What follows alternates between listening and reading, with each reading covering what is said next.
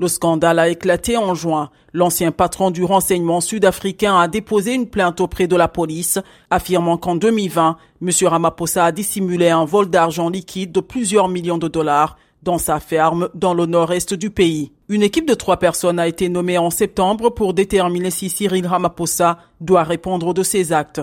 Les enquêteurs ont demandé un délai supplémentaire et le rapport sera remis le 30 novembre.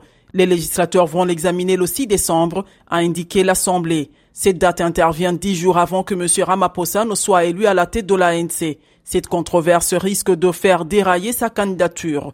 Le président, qui nie tout acte répréhensible, pourrait se retirer volontiers s'il fait l'objet de poursuites pénales, a déclaré Vincent Magouenia, porte-parole de la présidence.